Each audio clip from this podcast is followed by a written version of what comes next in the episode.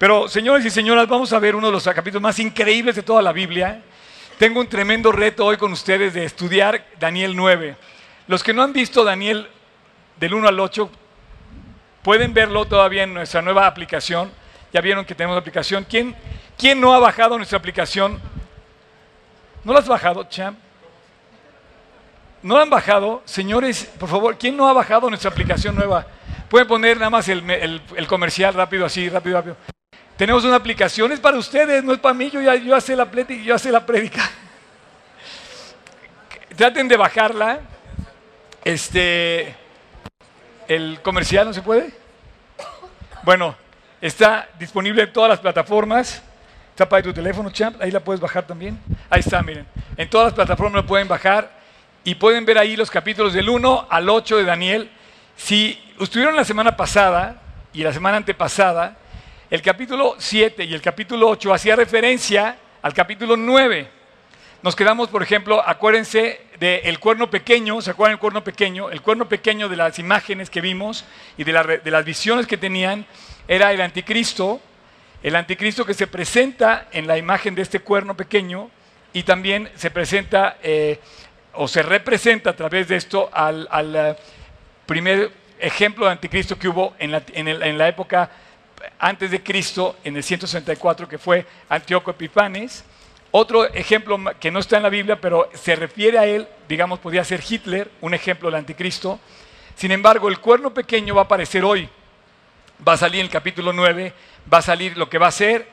Eh, otra cosa que vimos anteriormente son a los, mil, los 2.300 tardes y mañanas, el tiempo este de restaurar el templo.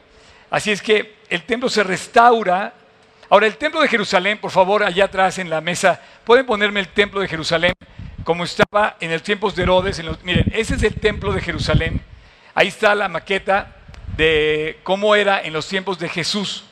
Ese templo es el corazón, sigue siendo el corazón de la nación israelita. En todo el mundo solamente hay un templo para ellos y ese templo estaba en Jerusalén, en donde hoy, si quieres poner la imagen de hoy, hoy se encuentra el, domo de la roca. Ese es, Jerusalén. Es lo que, si tú vas, tú ves eso. Entonces, restaurar el sacrificio y la ofrenda no se puede ahorita porque no hay judíos en esa explanada, hay musulmanes y no permiten que se, que se haga el sacrificio y la ofrenda. Sin embargo, esa es una muestra profética de los tiempos del fin. Cuando se restablezca el sacrificio y la ofrenda en ese lugar, estaremos viviendo los tiempos que habla Daniel para nuestra época del el anticristo y de los tiempos en los que se va a restaurar la nación. Por lo tanto, podemos volver a la de Daniel. El capítulo 9 lo podemos definir en tres partes. La primera, del versículo 1 al 3, vamos a leerla. Dice, en aquel, en el año primero de Darío, hijo de Asuero, de la nación de los Medos, acuérdense que ya estaba eh, conquistada Babilonia por los persas, dice que vino a ser rey sobre el reino de los caldeos, o sea, los, caldeos eran los babilónicos, Caldea era esta nación Babilonia que conquistó primero Israel y destruye el templo.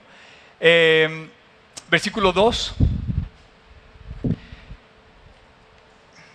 En el año primero de su reinado, yo, Daniel, miré atentamente en los libros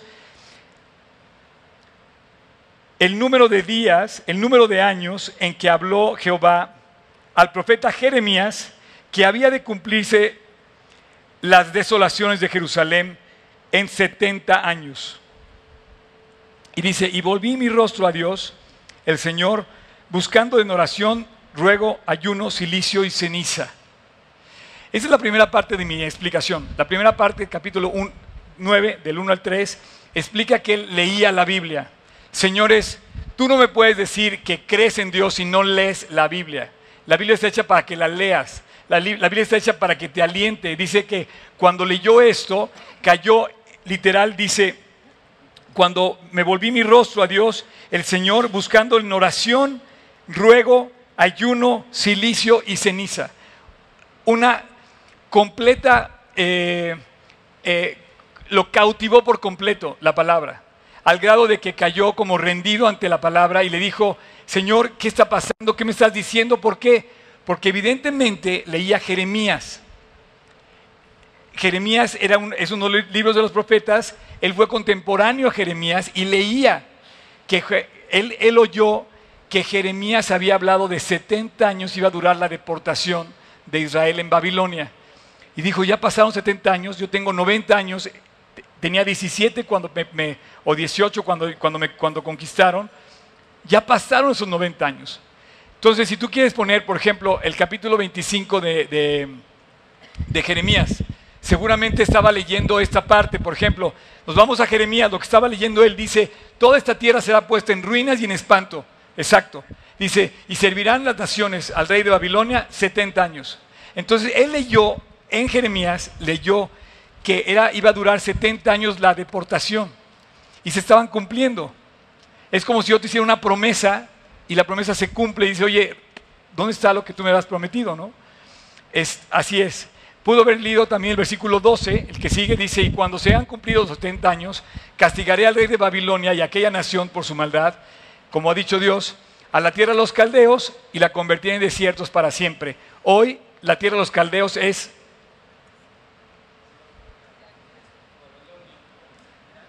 Hoy no, no, no, no, este, he sido mal maestro.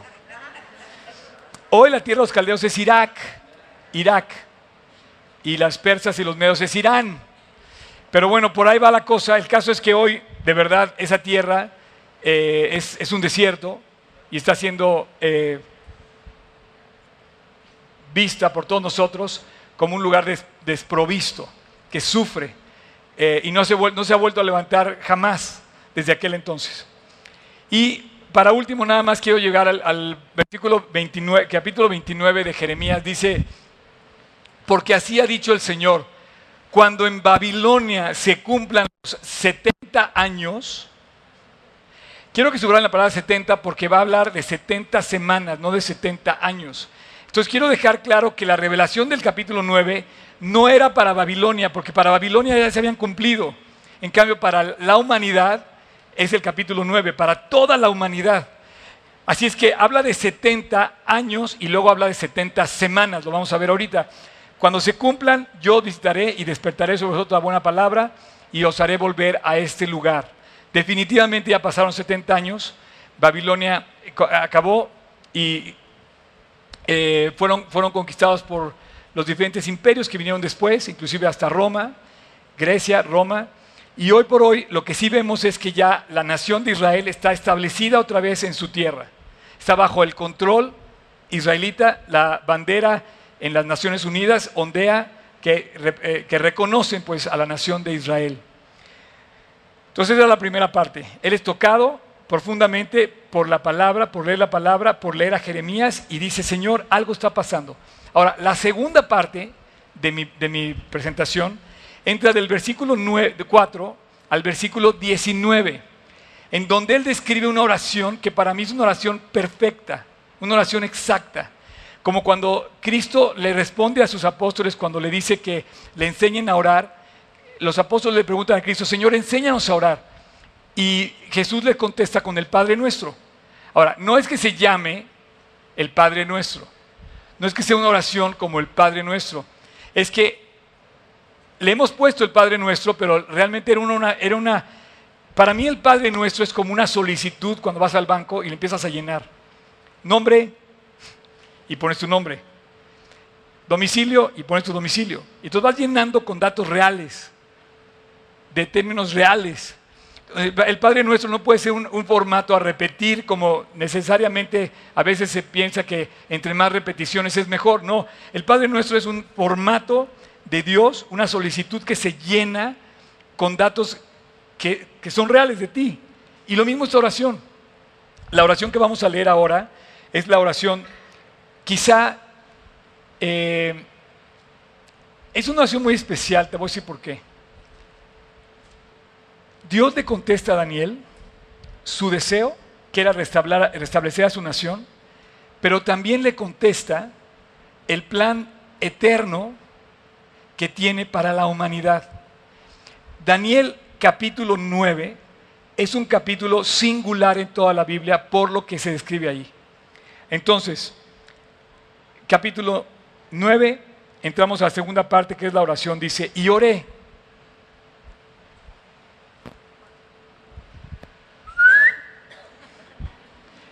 Gracias. Y oré.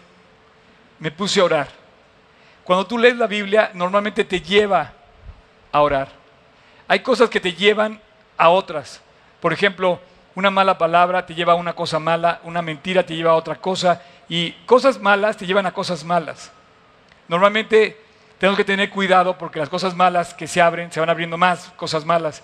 Pero cuando se abren las cosas buenas, como se abre la palabra de Dios, de repente Él es tocado y dice, y oré al Señor mi Dios e hice confesión diciendo, ahora Señor Dios grande, digno de ser temido, que guardas el pacto y la misericordia con los que te aman y guardan tus mandamientos, empieza a confesar, empieza a confesar y dice, hemos pecado, hemos cometido iniquidad, hemos hecho impíamente, hemos sido rebeldes, nos hemos apartado de tus mandamientos, de tus ordenanzas, no hemos obedecido a tus siervos, los profetas, que en tu nombre hablaron a nuestros reyes, a nuestros príncipes y a nuestros padres y a todo el pueblo de la tierra. Y empieza a confesar.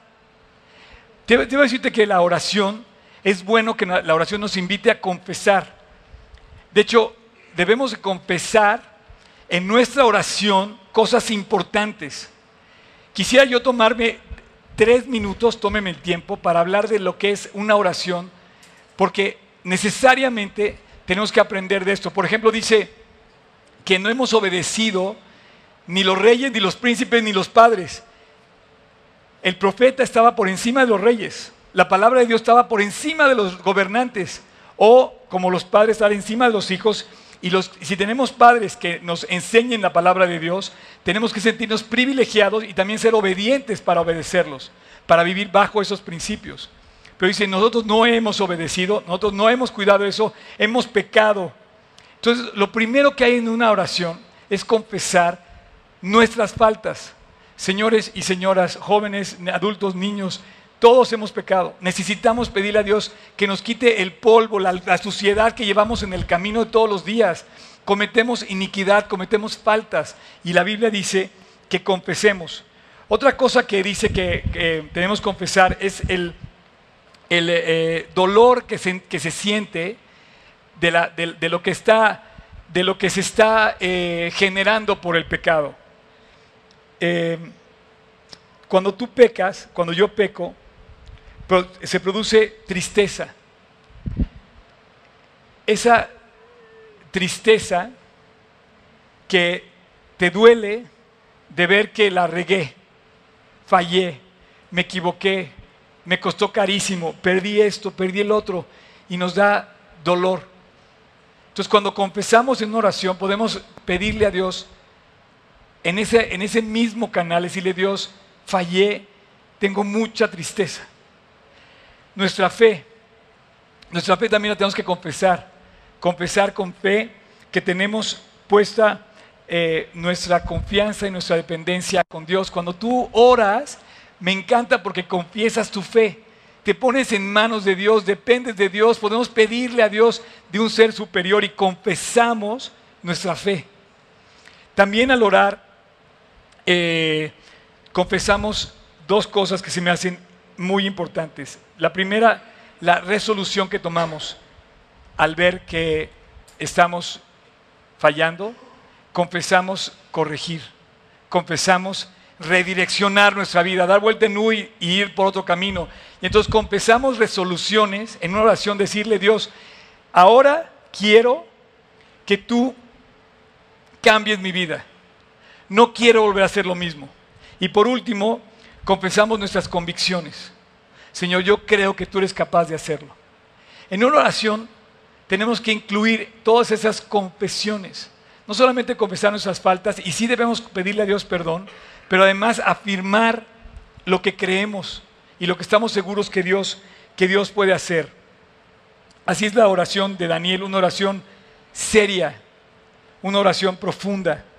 Y continúa, continúa diciendo, Versículo 7. Tuya es, Señor, la justicia y nuestra nuestra es la confusión del rostro.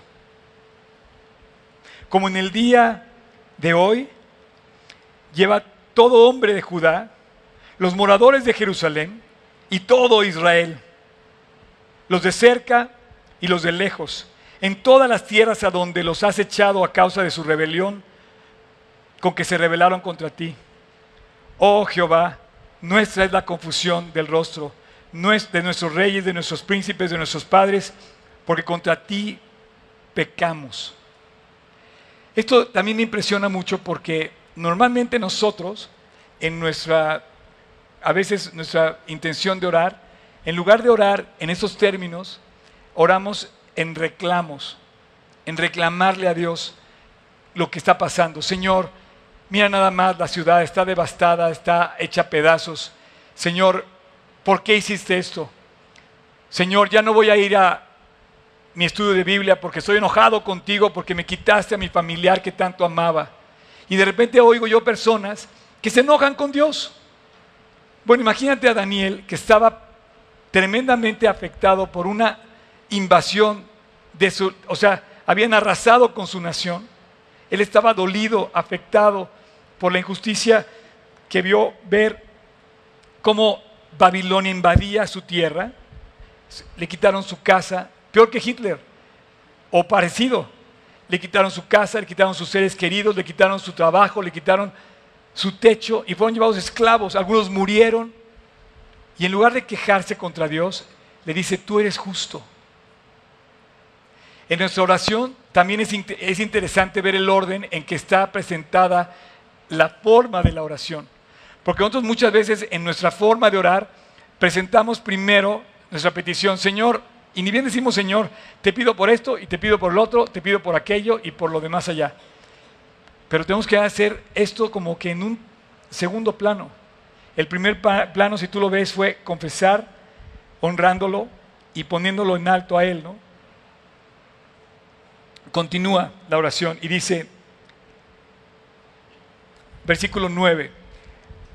De Jehová nuestro Dios es el tener misericordia y perdonar, porque contra Él nos hemos revelado. Y me encanta porque empieza a apelar a una cosa que muchos luchamos, que es la misericordia de Dios. Muchos no aceptamos la misericordia de Dios, porque nos sentimos dañados por lo que hicimos, como que no merecemos las cosas de Dios. Entonces decimos, ¿sabes qué? Yo no voy a orar, no voy a buscar a Dios porque no me lo merezco, porque no soy lo que debo ser. No, Dios vino a sanar a los pecadores, dice. No he venido por justos, sino he venido, dice, el sano no tiene necesidad del doctor, es el enfermo el que tiene necesidad del doctor. Y porque estamos enfermos todos, Él extiende su misericordia para llamarnos cerca de Él. Así que tenemos acceso a Dios gracias a su misericordia. Versículo 10, y no obedecimos a la voz de Jehová nuestro Dios para andar en sus leyes que Él puso delante de nosotros por medio de sus siervos los profetas. Todo Israel traspasó tu ley, apartándose para no obedecer tu voz, por lo cual ha caído sobre nosotros la maldición y el juramento que estaba escrito en la ley de Moisés, siervo de Dios, porque contra él pecamos. Y él ha cumplido la palabra que habló contra nosotros y contra nuestros jefes que nos gobernaron, trayendo sobre nosotros un tan gran mal, pues nunca fue hecho debajo del cielo nada semejante a lo que se ha hecho contra Jerusalén. Esta ciudad que les acabo de enseñar estaba arrasada, destruida. Tú sabes que Jerusalén y toda la nación judía, a lo largo de toda la historia, intuimos, tú y yo, que ha sido una nación perseguida. Hemos visto cómo ellos fueron dispersados. La dispersión de los judíos es algo que conocemos en la historia. Y en este momento en Babilonia, ellos están siendo testigos de esa parte. Esa misma parte que vimos con Hitler, esa misma parte que hemos visto a lo largo de toda la historia con el pueblo de Israel, la vivieron. Pero Daniel dice, esto lo merecemos, esto lo hemos vivido porque lo merecemos. Y dice, versículo 12, y él ha cumplido la palabra que habló contra, nosotros, o sea, Dios, y contra nuestros jefes que nos gobernaron, trayendo sobre nosotros tan grande mal. Eh, versículo 13, conforme está escrito en la ley de Moisés, todo este mal vino sobre nosotros y no hemos implorado el favor de Dios para convertirnos de nuestras maldades y entender su verdad. Por tanto, el Señor veló sobre el mal y lo trajo sobre nosotros, porque justo es Jehová Dios nuestro en todas sus obras que ha hecho, porque no obedecimos a su voz. Y de esta forma seguimos viendo cómo Él da la explicación, el reproche, digamos, que tiene de la, de la nación lo que está sufriendo y ve en qué condiciones se encuentra y dice, pero eso tuvo una razón, eso tuvo una, una causa que fue el habernos desviado de Dios. Quiero decirte que cuando tú o yo nos, nos, eh, llama algo a tentación, hasta ahí no hay problema. Mientras sea una tentación, la tentación no es el pecado. El pecado es cuando caes en la tentación. O sea, como decía, o como dice mi pastor Juan Manuel, las moscas te pueden revolotear, ¿no? Pero eso es una cosa que te pueden revolotear, pero otra cosa que se paren sobre ti. Si tú dejas que las moscas se paren sobre ti, es como dejar que la tentación te lleve a pecar. Pero una vez que pecas, como dice Daniel, hay consecuencias graves. Nuestra nación va a sufrir, nuestra casa va a sufrir, nuestra familia va a sufrir, nuestro nombre va a sufrir, yo voy a sufrir, tú vas a sufrir si pecamos. Entonces piénsalo dos veces cuando quieras pecar. Hay, un versículo que dice que, Jesús dijo la clave para no caer en tentación. O sea, está la tentación y dice velar para que no caigáis en tentación. O sea, cuando, para que no caigas en tentación, en lugar de caer en tentación, ponte de rodillas y ponte a orar. Y dice, y velando no vas a caer en tentación. O sea, la clave de Dios para evitarnos eso, dice, es ora. Y esto es lo que está haciendo Daniel. Y se pone a orar. Versículo 16. Y dice, oh Señor, conforme a todos tus actos de justicia, apártese ahora tu ira y tu furor de sobre tu ciudad Jerusalén. Imagínate que orábamos igual en esos términos. Ahora que orábamos por el, por, el, por el huracán, Señor, que no llegue a esta nación. Me escribió en Estados Unidos un amigo, me dice, oye, ¿estás, ¿estás en zona del huracán? Le dije, no, pero me duele igual. Como me dolería, como me dolió cuando fue el terremoto, que yo viví el terremoto 85. Fue terrible la desolación que vivimos por meses, la tragedia que tuvo que, que enlutó al país por meses, iba a ser algo parecido al terremoto. Y dice, Señor, ten misericordia sobre tu ciudad, Jerusalén. Me encanta cómo habla de Jerusalén, diciendo, ten misericordia, y Dios lo va a tener. Versículo 16, eh, continúo, tu santo monte, porque a causa de nuestros pecados y por la maldad de nuestros padres, Jerusalén, tu pueblo, son el oprobio de todos los que de alrededor nuestro. Ahora pues, Dios nuestro, oye la oración de tu siervo y sus ruegos y haz. Qué padre que le puedas decir a Dios, Dios, no nada más me escuches, también actúa, también haz. Y lo hizo. Ahora que, pasó lo del huracán, eh, me acordaba ese versículo que dice que, tiene potestad sobre los vientos y las tempestades, ¿no? Y simplemente puse en mi Facebook, lo hizo. Tuvo compasión de nosotros y calmó los vientos y las tempestades. Entonces dice el versículo, eh, y haz que tu rostro resplandezca sobre tu santuario asolado por amor de el Señor. Puedes volver a poner el rostro del santuario, puedes volver a poner el santuario. Quiero, mire, nosotros estamos luchando, yo lo tengo muy claro ya a esas alturas del partido, pero yo creo que muchos de ustedes no tienen, no tienen tan claro, quizá unos más que otros, o unas menos que otros, lo importante que es ese santuario. Como tal, este lugar era la promesa de la presencia de Dios con la nación de Israel. es lo que sigue del tabernáculo, cuando moraba en tiendas, es lo que quiso construir David. Y en todo el mundo, todos los judíos solamente honran un lugar, es ese tabernáculo, es este, este es el templo. Pero ese templo hoy por hoy no existe. Está destruido, por lo tanto, la misma oración que hace Daniel estaría vigente hoy en el sentido de que los judíos y los israelitas desean que Dios restablezca ese santuario. Este santuario es clave para la profecía. Ha sido clave de la marca en todos los tiempos del calendario de Dios. Si Dios tuviera su agenda así, en un calendario, si tú tuvieras una agenda como la, como, bueno, si Dios tuviera una agenda como la nuestra, y viera una línea de tiempo, la línea de tiempo está marcada por la presencia del tabernáculo, por la presencia del templo. Y en este momento, la siguiente línea que sale en el capítulo 9 está por marcarse a través del establecerse de ese templo. Hoy vuelvo a poner otra vez la, la imagen, está así la nación, no está el templo. Está una mezquita, de hecho son dos mezquitas musulmanas, la mezquita de Al-Aqsa y la mezquita del Domo de la Roca, ahí están las dos, que de hecho no sé si ven una cúpula como una pelota negra del lado, del lado izquierdo, esa es la mezquita de Al-Aqsa. Eh, continúo leyendo y dice, versículo 18, oh Señor, oye, perdona, presta oído y hazlo, no tardes por amor de ti mismo, Dios mío, porque tu nombre es invocado sobre tu ciudad y sobre tu pueblo.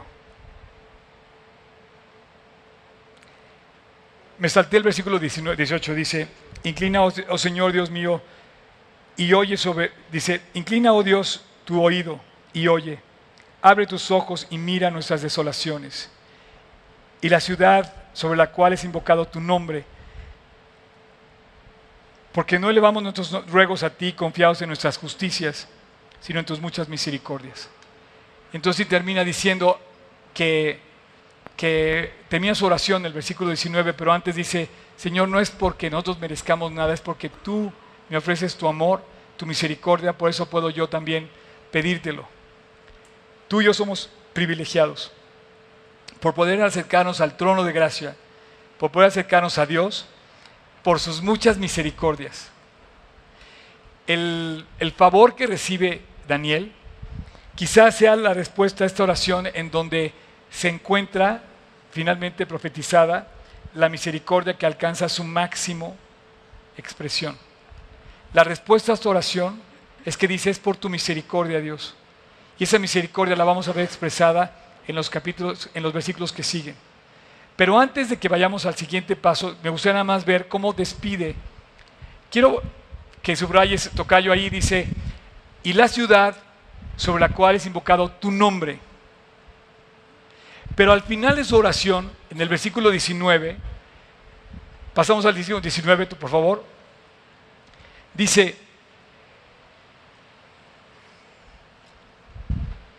oye Señor, Oh Señor, perdona. Presta oído y hazlo. No tardes. Por amor de ti mismo, Dios mío, porque tu nombre es invocado sobre tu ciudad y sobre tu pueblo. Parece que, repite un poco lo del versículo 18. Pero yo quisiera que subrayaras tu nombre. Tocayo. Ahí está.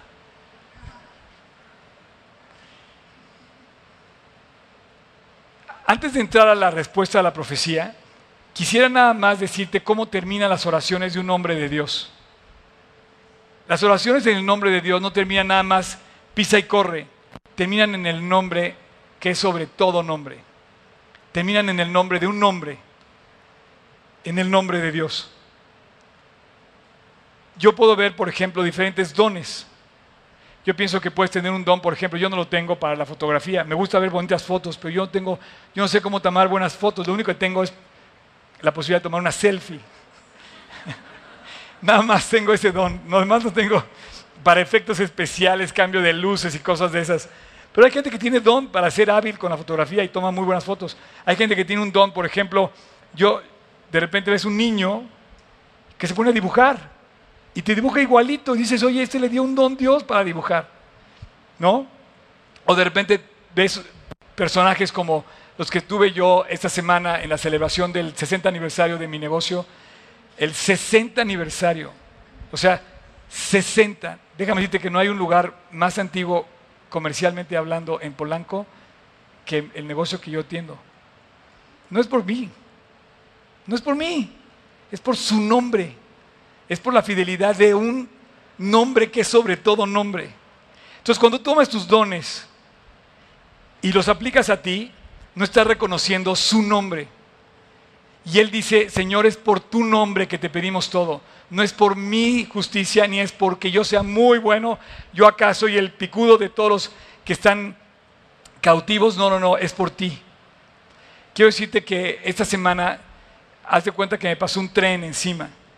He vivido quizá el reto más grande que he tenido jamás en mi vida profesional como restaurantero.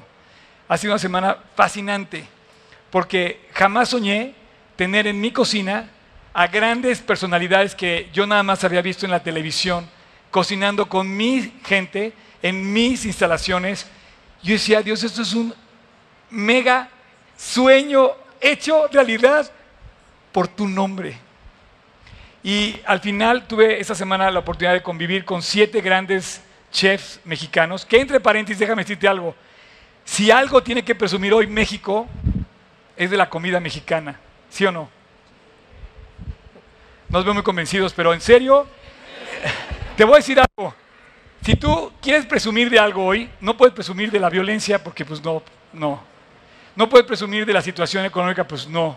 No puedes presumir de no sé cuánto, pues no. Del equipo olímpico, pues tampoco. Pero déjame decirte algo, los chefs mexicanos son de las pocas cosas que están destacando en el mundo. La, la, cocina mexicana, la alta gastronomía, sí está triunfando en el mundo. Te lo digo en serio. Entonces tenemos mucho que presumir en ese sentido, en el buen sentido, ¿no? Y cuando terminamos cada cena, vamos a la mitad de la, de la, fiesta, me siento como el rey Azuero que tenía, que duró 180 días su fiesta. Yo nomás, no sé cómo lo hizo, porque yo nomás tengo seis días de fiesta, voy a la mitad. Pero a la mitad le, le quise dar las gracias a cada uno y les regalé, y regalé una Biblia a cada chef con su nombre escrito. Y enfrente de todo el restaurante lleno le dije, señores, hay un Dios en los cielos que cocina tan rico como ustedes, que no tiene fin todo lo que puede hacer, porque así también la cocina no tiene principio ni fin. Es ilimitado lo que puedes cocinar con carnes, pescados, todo lo que quieras hacer con todos los ingredientes que hay en el mundo, las especias, las cosas, es ilimitado. Así es Dios, preparando un banquete para nosotros, para disfrutarlo al máximo. Y entonces, independientemente de su creencia, respetando cualquier cosa, pero mi gratitud total dándoles una Biblia con todo cariño y de todo corazón, porque yo quería decirles que hay un nombre en los cielos que me, da, ha dado lo que tengo. Lo que yo tengo, lo tengo por su nombre. Se llama Jesús. Sea poquito, sea mucho, me lo dio Él. A lo mejor no tenemos mucho, pero el latido de su corazón nos está permitiendo que siga latiendo Jesús, nuestro corazón. ¿Has hecho algo para que, para que lata más o menos tu corazón? La vida nos las dio Él. Y bueno, como yo soy el dueño del restaurante, pues pude tomar ese atrevimiento. Y entonces termino mi, mi punto de la oración, como todas las oraciones deben terminar, honrando, enalteciendo, engrandeciendo el nombre que es sobre todo nombre que se llama Jesucristo. Ok, ahora sí ya vienen mis problemas versículo 20 al 27. Si algo no entienden, no, no les apuro yo tampoco. No, no es cierto. Eh, he entendido un poco más, pero los siguientes siete versículos, del 20 al 27, o los siguientes ocho versículos, por así decir, revelan el final de los tiempos que Dios le quiere conceder a Daniel Pero no nada más los 70 años de cautiverio de Babilonia, sino los, 70 sino los siguientes años hasta el establecimiento del que el Mesías sea el rey de reyes. Eh, se está adelantando ahí la, se está adelantando ahí el tocayo, pero no voy tan rápido como tú, Cham. Ahí va. Y, andamos, hijo, andamos ya tarde de tiempo. Ahí va, ahí va. Esa es la tercera parte de mi, explicación. Yo dividí este capítulo en tres, esa es la tercera parte. Lo importante de esta parte, lo más, lo más, para mí, lo más sobresaliente de esta parte, son dos cosas. Una menos importante que la otra, pero las dos muy importantes. La primera es que Dios está revelando el final del tiempo. Y la segunda es que sigue confirmando que Jesús es el Mesías. Por lo tanto, esa es la más importante desde mi punto de vista. Y los judíos tienen este capítulo un poquito como prohibido, porque es el capítulo que revela que Jesús es el Mesías. Es un libro judío, escrito por judíos, confirmada su, autenticidad de un profeta judío que habla del Mesías judío y que dice cómo va a establecerse ese Mesías. Versículo 20 dice, aún estaba hablando y orando y confesando mi pecado y el pecado de mi pueblo Israel y derramaba mi ruego delante de Jehová mi Dios por el monte santo de mi Dios. Aún estaba hablando en oración cuando el varón Gabriel, a quien había visto en visión de al principio, volando con presteza, vino a mí como a la hora del sacrificio de la tarde. Esta hora del sacrificio de la tarde para mí es el ocaso, es el crepúsculo del día. Y está revelándole Dios lo que va a ser el crepúsculo de la humanidad. Curiosamente, no sé por qué menciona Daniel que vino a la hora del sacrificio de la tarde. El sacrificio de la tarde en el templo que acabo de enseñarles, donde se llevaba a cabo el sacrificio, digamos, este, dice, vino en la tarde. Y la revelación viene para revelarnos lo que va a ser el ocaso, el crepúsculo de la humanidad. Y continúa diciendo, versículo 22, y me hizo entender y habló conmigo diciendo, Daniel, ahora he salido para darte sabiduría y entendimiento. Y mira que sí lo hizo. O sea, Daniel tuvo entendimiento y tenemos que pedirle a Dios entendimiento para entender las cosas de Dios y necesitamos entendimiento para entender lo que nos va a revelar, pero no va, no va a estar velado. Y dice, al principio de tus ruegos fue dada la orden.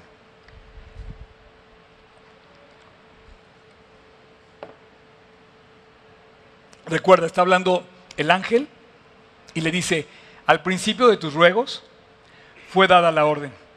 ¿Cuándo empezó a rogar? ¿Cuándo empezó a pedir? digamos que tuvo una respuesta inmediata. De repente empieza a orar en el versículo 4 y al versículo 20 se le aparece un ángel y le da la respuesta. Yo creo que tú y yo quisiéramos que tuviéramos esa respuesta. Sí, Señor, manda un ángel que acabe con mi vecino. No, no es cierto.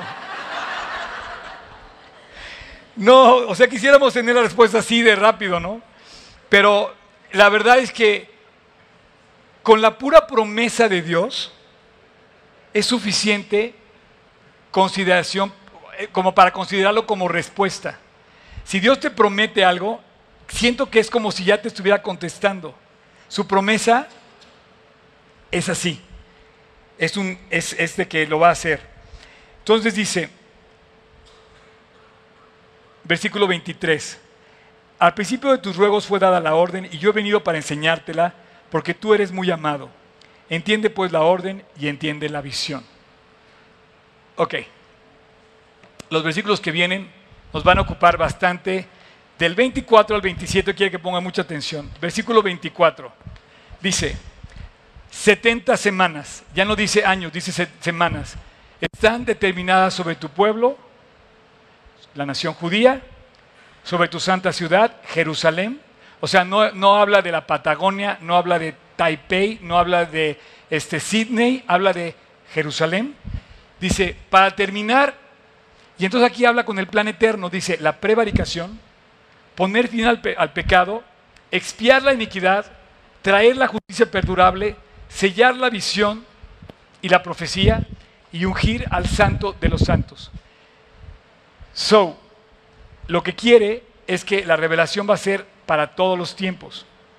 Esta es la revelación en la cuenta de Dios para terminar y conquistar la salvación, para levantar al Mesías y que ese Mesías nos salve. ¿Ok? Y dice que hay 70 semanas.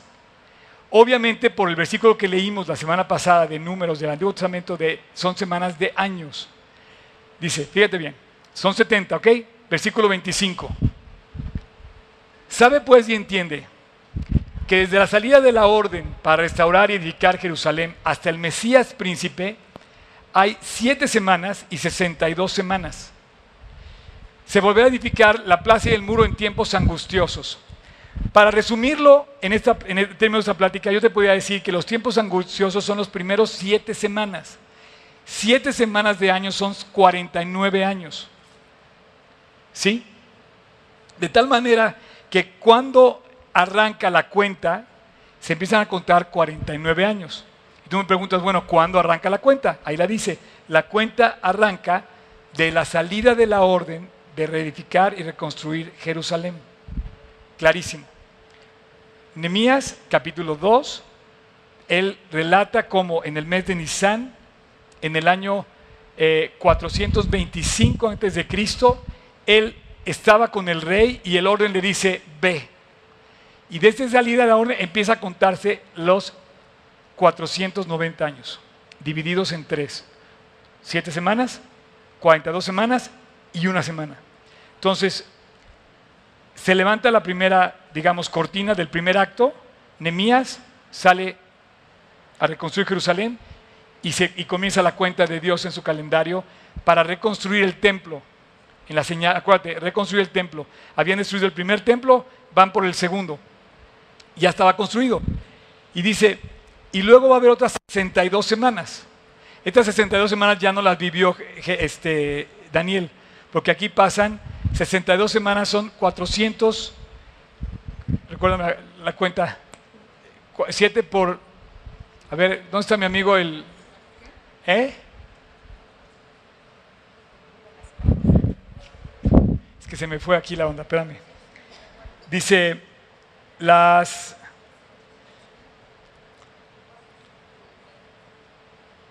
son, son 434 años, las, las, siguientes 60, las siguientes 62 semanas.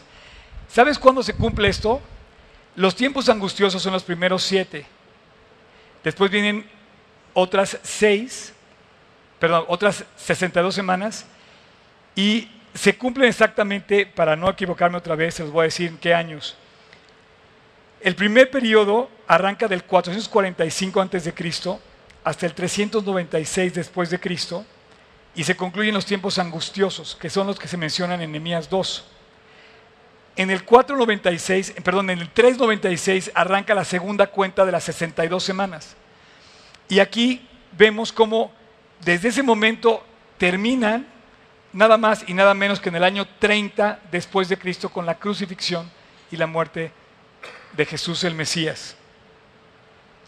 De tal manera que dice que se va a volver a reedificar la plaza y el muro en tiempos angustiosos. Versículo 26, y esto también está lleno de contenido, dice, aquí abre, aquí abre un paréntesis indeterminado de tiempo, pero menciona que después de las 62 semanas, o sea, llevamos 69, hay 7 y luego 62, se quitará la vida al Mesías. Entonces, el Mesías va a morir.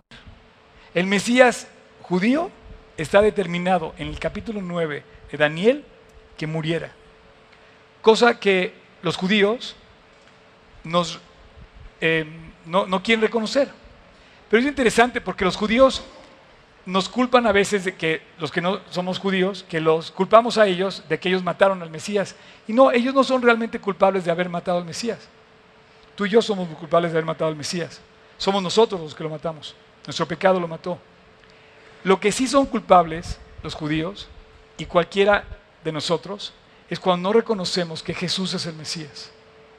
Y entonces vamos a ser culpables de juicio. Y ese es, digamos, esa es la culpa porque dice, le va a quitar la vida al Mesías. Y en ese momento es donde confirmamos que Jesús estaba escrito y llega a su cumplimiento esa profecía. En el año 30 después de Cristo, Jesús muere en la cruz y ahí pasa algo como en cada dispensación. Termina con un juicio y empieza otra. Y se abre un paréntesis indeterminado de tiempo que en donde la siguiente semana no aparece. Falta una semana. Al final de la siguiente semana, de la semana 70, se va a acabar todo y Dios va a establecer la justicia perdurable para siempre. Sin embargo, dice, eh, dice el versículo 27, ya es el final. Y por otra semana, ahí está la semana que faltaba, confirmará el pacto con muchos. Fíjate bien, ¿quién va a confirmar el pacto con muchos? ¿Se acuerdan del cuerno pequeño, el anticristo, Antíoco Epifanes? Este hombre dice que se va a levantar y va a hablar grandes cosas. Lo leímos en el capítulo de Daniel 7, versículo 8 y en Daniel 8, versículo 14. Sin embargo, aquí está mencionado otra vez y dice que a la mitad de la semana hará cesar el sacrificio y la ofrenda. A ver, explícame. En la semana 62, el Mesías muere y la ciudad es, devastada por Roma, Tito, en el año 70. Y desde entonces el santuario no existe. ¿Puedes poner el santuario Tocayo otra vez? El santuario ese no existe, es una maqueta, lo que están viendo. Entonces, ¿cómo es posible? Vuelvo a poner el 27. ¿Cómo es posible que diga que en la semana 70, la última semana, la última semana confirmará el pacto, dice, y a la mitad de la semana hará cesar el sacrificio y la ofrenda? Aquí hay dos cosas muy interesantes, pongan atención. El sacrificio y la ofrenda va a estar otra vez restablecido en el santuario. Ahorita no está ese santuario. Ahorita no hay forma de restablecerlo. Otra cosa que dice es que a la mitad de la semana, a los tres años y medio, hará cesar el sacrificio. Lo que te estoy diciendo es que los tiempos del fin están determinados en función de lo que pase con ese lugar. Para mí todo está listo excepto que no hay el santuario. Por lo tanto, no ha llegado el tiempo del fin. Tú dijeras, bueno, la libré, pero estamos a punto. Miren, le voy a pasar el video. ¿Tiene el video del tercer templo, Tocayo? Quiero que lo vean. Esto que van a ver en este momento es el diseño a ver, antes de que lo pongas, ¿puedes poner la imagen que acabamos de ver? Fíjense bien, este es el segundo templo, reconstruido por Nemías y Esdras y reconstruido y, embellecido por Herodes. Este es el templo que ve Jesucristo. Él pisó por esos, por, esos, pisos. Este es el segundo templo. El primer templo lo hizo Salomón, que fue el que destruyó Babilonia cuando a Daniel lo toman preso. Desde entonces no hay templo no puede haber semana 70 porque no hay sacrificio en el templo. ¿Los sacrificios qué son? Los sacrificios son el derramamiento de sangre que era necesario de la oveja o del ave que tenía que, este, o, o de un animal que tenían que expiar los pecados a través del derramamiento de sangre. Jesús lo dijo, que sin derramamiento de sangre no hay expiación por el pecado. Y el sacrificio que hacían todos los días y una vez al año el sumo sacerdote en Jerusalén lo hacían en ese lugar. Y además, dentro de ese santuario estaba la presencia de Dios, lo que se llama el lugar santísimo. Por eso en el año 164, cuando el supuesto Cristo Antíoco Epifanes entra al templo y pone la estatua de Zeus adentro, era una primera, digamos, eh, abominación para Dios. La siguiente abominación que viene va a ser en el santuario, pero todavía no tenemos santuario, entonces ¿cómo lo vamos a hacer? Fíjense bien, los tiempos están tan cerca de ese momento que les voy a enseñar lo que hoy es un hecho, lo tienes en la página del tercer templo, el Instituto del Tercer Templo de Jerusalén, que van a construir el siguiente santuario. Pongan atención, porque este es el santuario, eh, digamos, el segundo, y vamos a ver el proyecto del tercero.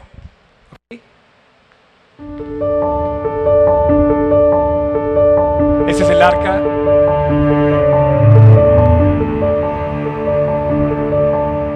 El santuario. Los planos del siguiente templo.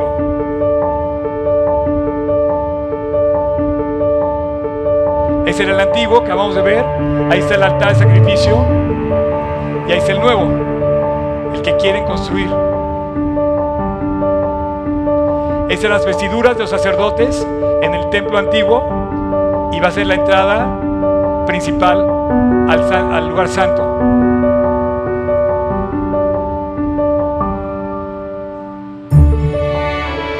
Eso era un reflejo del anterior. Así era por dentro. Sería el nuevo.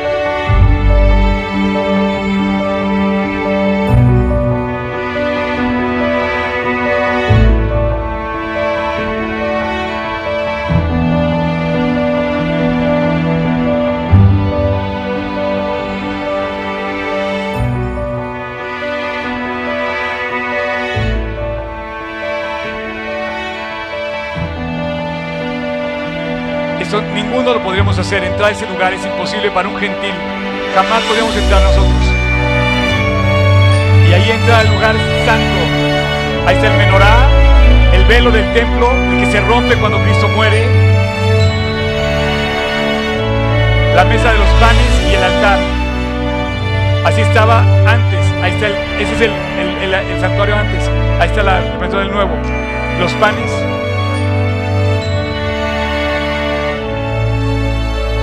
A ver, deténgase tantito, deténgalo ahí. No sé, los que fueron conmigo a Jerusalén, no sé si se acuerdan exactamente, ese, menorá está reconstruido en, la plaza esta, se me fue el nombre, Rockefeller, se llama, no. Hay una plaza en el barrio judío donde está el menorá actual. De hecho, ve el tamaño del, del menorá, es, es más grande que una persona. Eso ya lo vimos nosotros. ¿Quiénes fueron a Jerusalén conmigo? ¿Se acuerdan? Ok, bueno. Ese es el mismito, igualito, ahí va a estar, es el mismo, va a ser una pieza de oro completa.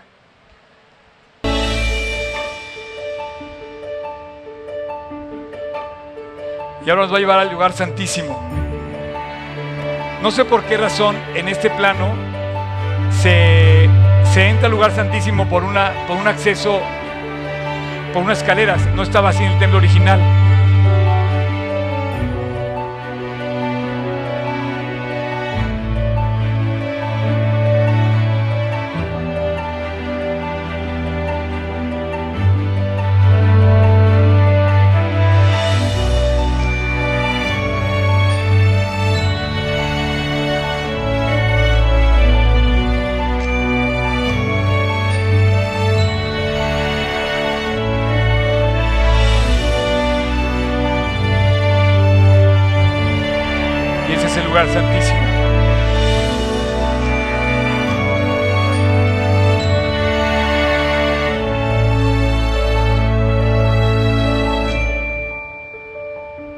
Temple Institute, Building the Holy Temple, el futuro está en nuestras manos.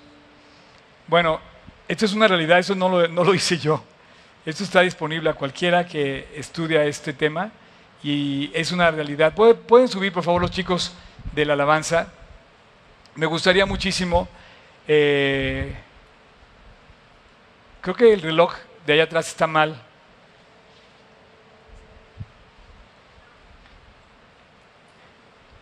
Dice 8.42, pero es la una, ¿verdad? Ay, y dije, ay, ojalá fueras 8.42 de la mañana. Que por cierto, hoy nos regresaron una hora, una hora de, vida otra vez. Qué padre se siente, ¿no?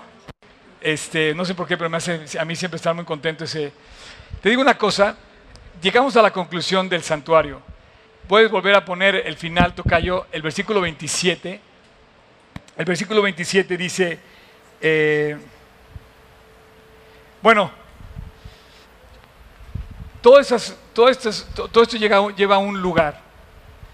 El, digamos, el reloj o el calendario judío está medido por su santuario. Cuando pasen las cosas en el santuario, estamos cumpliendo los tiempos de la profecía de Dios. Y Cristo habló de esto, los apóstoles hablaron de esto. Por ejemplo, Pablo dice que no vendrá, dice, nadie os engañe de ninguna manera, porque no vendrá sin que antes venga la apostasía. La apostasía es cuando la iglesia pierde la verdad, deja de hablar la verdad y se mezcla con el mundo y deja de presentar el evangelio fiel. Deja de hablar en el nombre de Cristo y hablan cualquier cosa por ganar adeptos. La apostasía puede tener un poco que ver con el humanismo de hoy, donde por cosas humanas se, toleran cosas con tal de no mantener los principios o las convicciones. Pero dice que no vendrá, dice, y que se manifieste el hombre de pecado, el hijo de perdición y el anticristo. El anticristo va a firmar el convenio, el pacto con el judío en la última semana para que el templo se construya, para que se restablezca el sacrificio y el templo. Una vez que se construye ese templo, se va a poder restablecer el sacrificio y la ofrenda. Y dice, dice, el cual el anticristo pone y se levanta contra todo lo que se llama Dios y es objeto de culto, tanto que se siente en el templo de Dios como Dios haciéndose Dios. Entonces el anticristo no se, va a poder, no, se va a poder coronar como tal hasta que no entrara a ese lugar donde vimos y se siente y diga yo soy Dios. Esa va a ser la abominación desoladora de la que habla el profeta Daniel. Cuando leas Mateo 24 y leas esa frase de Cristo que dice, cuando veáis en el lugar santo la abominación desoladora del que lee, del, que habló el profeta Daniel, el que lee entienda, dice el que esté en Judea huya a los montes. Cuando estás en Judea, solamente hay unos montes, los montes de Judea que dan hacia, hacia Jordania, hacia el valle del Jordán. Se corran, escóndase, porque llega la devastación, llega el cuerno pequeño, llega el anticristo, llega el Antíoco Epifanes, el Hitler de la nueva época, va a decir que es Dios y va a mandar que todos los cultos, digamos, judíos se acaben y va a levantar la peor persecución contra Israel. Ahora, ¿De qué me sirve a mí eso? De mucho, lo sé, ok, perfecto. Pero la verdadera razón de esto, la verdadera razón de esta revelación es la cruz del Calvario. La cruz en donde Dios nos revela que todo fue para que la cruz tuviera un final como lo dice Daniel. Si tú lees Daniel, el versículo 24, 70 semanas están determinadas sobre tu pueblo, sobre tu santa ciudad, para terminar con la prevaricación, poner fin al pecado y expiar la iniquidad, para traer la justicia perdurable y para sellar la visión y la profecía y ungir al santo de los santos. En ese orden, ponlo ahí, Tocayo, en ese orden, subraya la primera, tu pueblo, no, perdón, tu pueblo, subraya de ahí, de, en versículo, por favor. 70 semanas. Quiero que vayas subrayando te voy a decir. El primer, la primera cosa que hay que subrayar son las 70 semanas que están determinadas sobre qué? Sobre tu pueblo y sobre tu ciudad. Jerusalén. No hay otra. No puedes voltear a otro lugar, a Rusia, no, a México, no, tampoco, a Estados Unidos, a Washington, no, a Roma, tampoco. Es Jerusalén. Dice, tu pueblo y la ciudad. Segunda cosa, ahí va, por favor, termina con esto, ahí va. No falta tu pueblo y ciudad tu pueblo y ciudad. Yo sé que puedes, Tocayo. Vamos, vamos.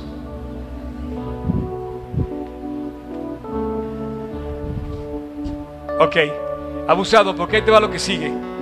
Y dice, aquí donde ya no habla de Jerusalén y ya no habla de Israel, ahí es donde aquí es donde habla todo el mundo, de toda la humanidad. Y dice, para poner fin al pecado. El fin al pecado se levantó en la cruz lo dio en la cruz. El fin al pecado lo conquistó en la cruz. Y en la semana 62 de la profecía, Jesús fue llevado a la cruz y murió en la cruz. Dice, se le quita la vida al Mesías. Y entonces pone fin al pecado. Termina diciendo, expía la iniquidad. Es el sacrificio del templo que se consigue finalmente.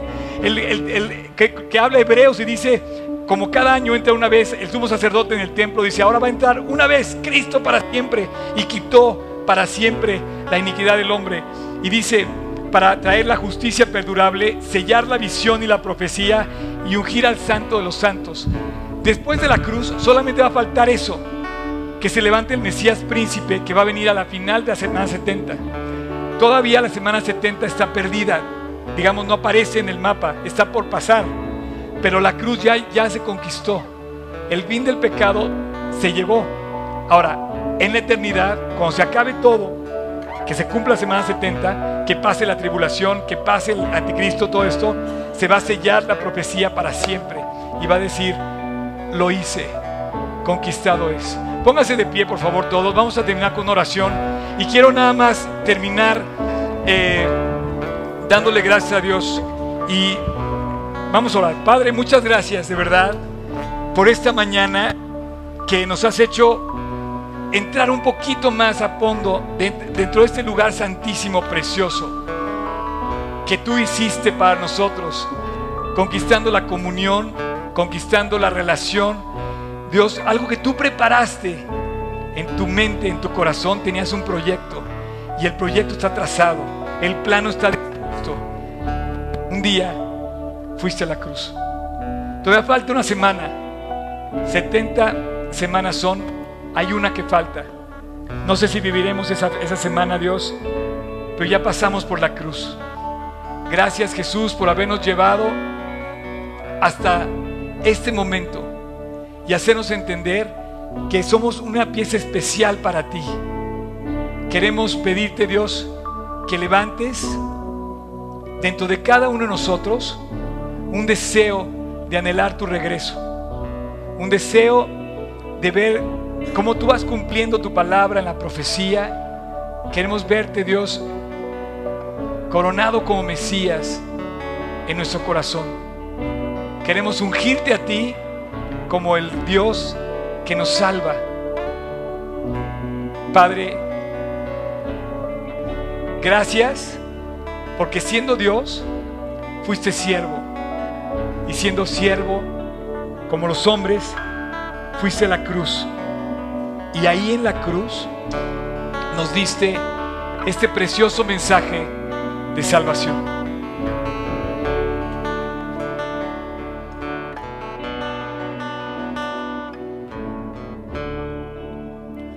Los débiles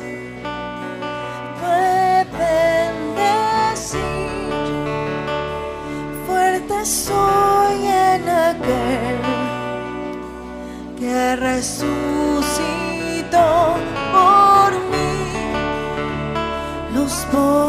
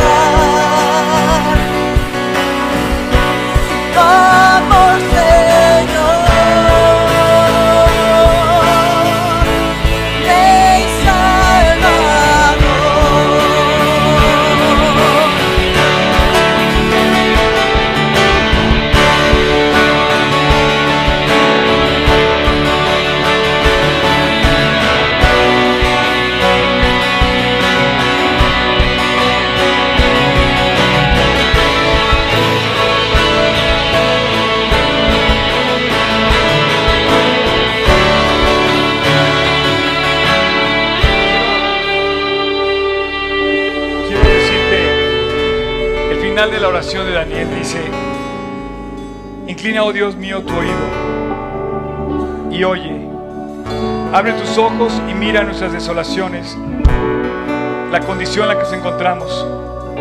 No elevo mis ruegos a ti confiado en mi justicia, sino en tu justicia. Oye Señor, perdona y presta oído. Tenemos que pedirle perdón a Dios.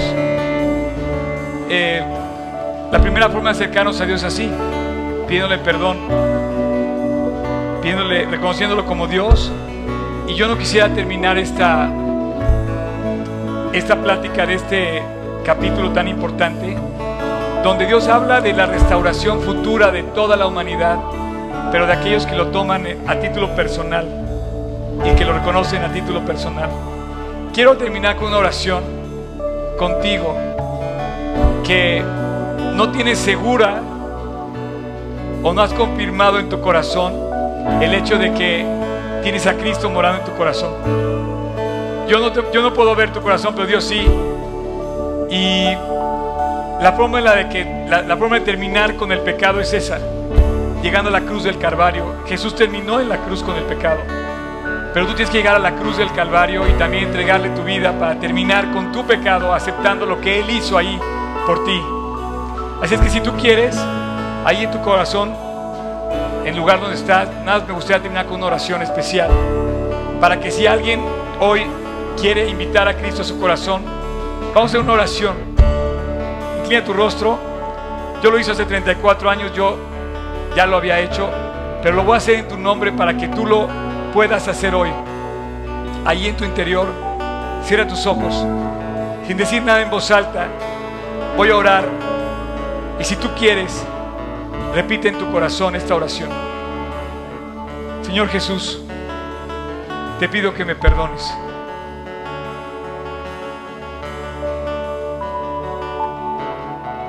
Quiero llegar ante la cruz el día de hoy y entregarte mi vida, mi pecado, lo que he hecho mal.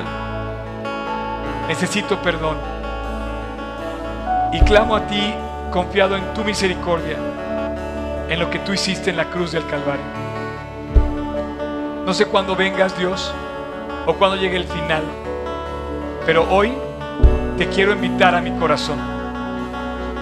Hoy quiero que tú seas mi rey, mi Mesías, mi Salvador personal.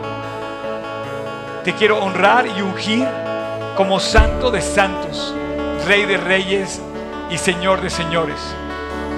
Quiero nombrarte mi Señor y mi Salvador. Te invito a mi corazón, Jesús. Quédate desde ahora y para siempre en mi corazón. Te doy gracias por haber ido a la cruz a morir por mí. Gracias Jesús. En tu precioso nombre te lo pido. Desde ahora eres mi Señor y mi Salvador tu nombre, Jesús. Amén.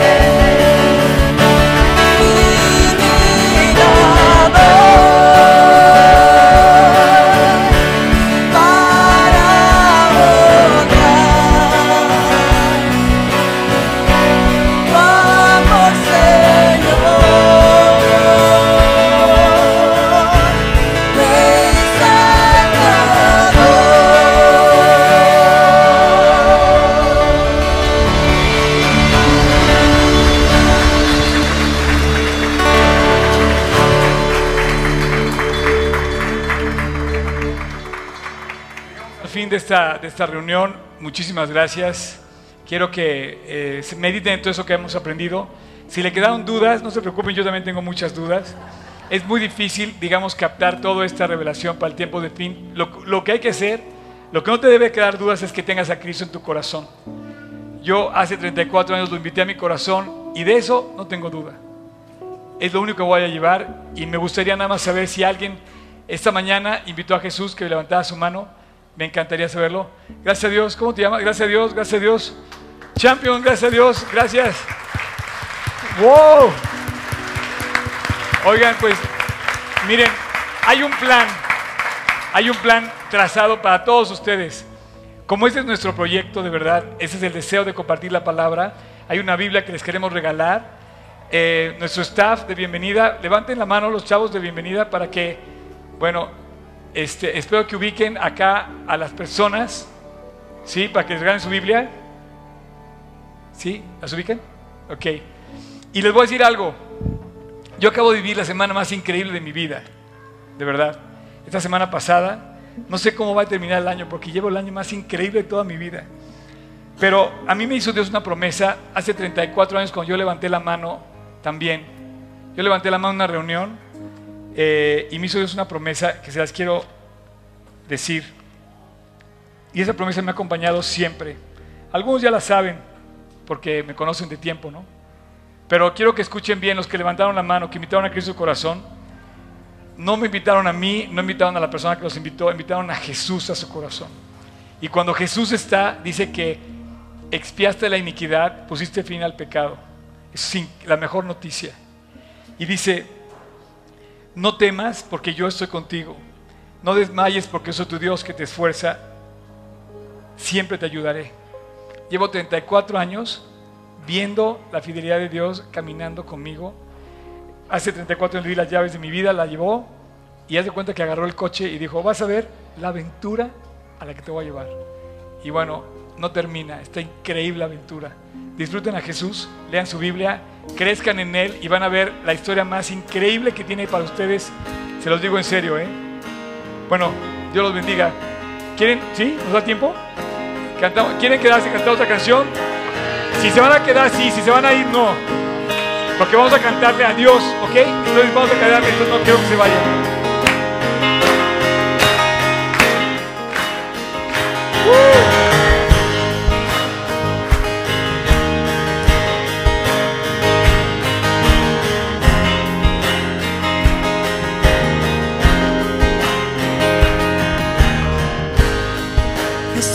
Jesús crucificado es mi revelación.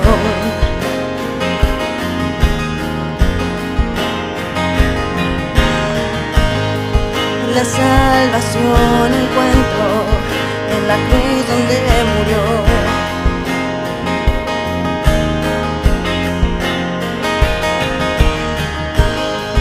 Perdón por mis pecados, es mi absolución.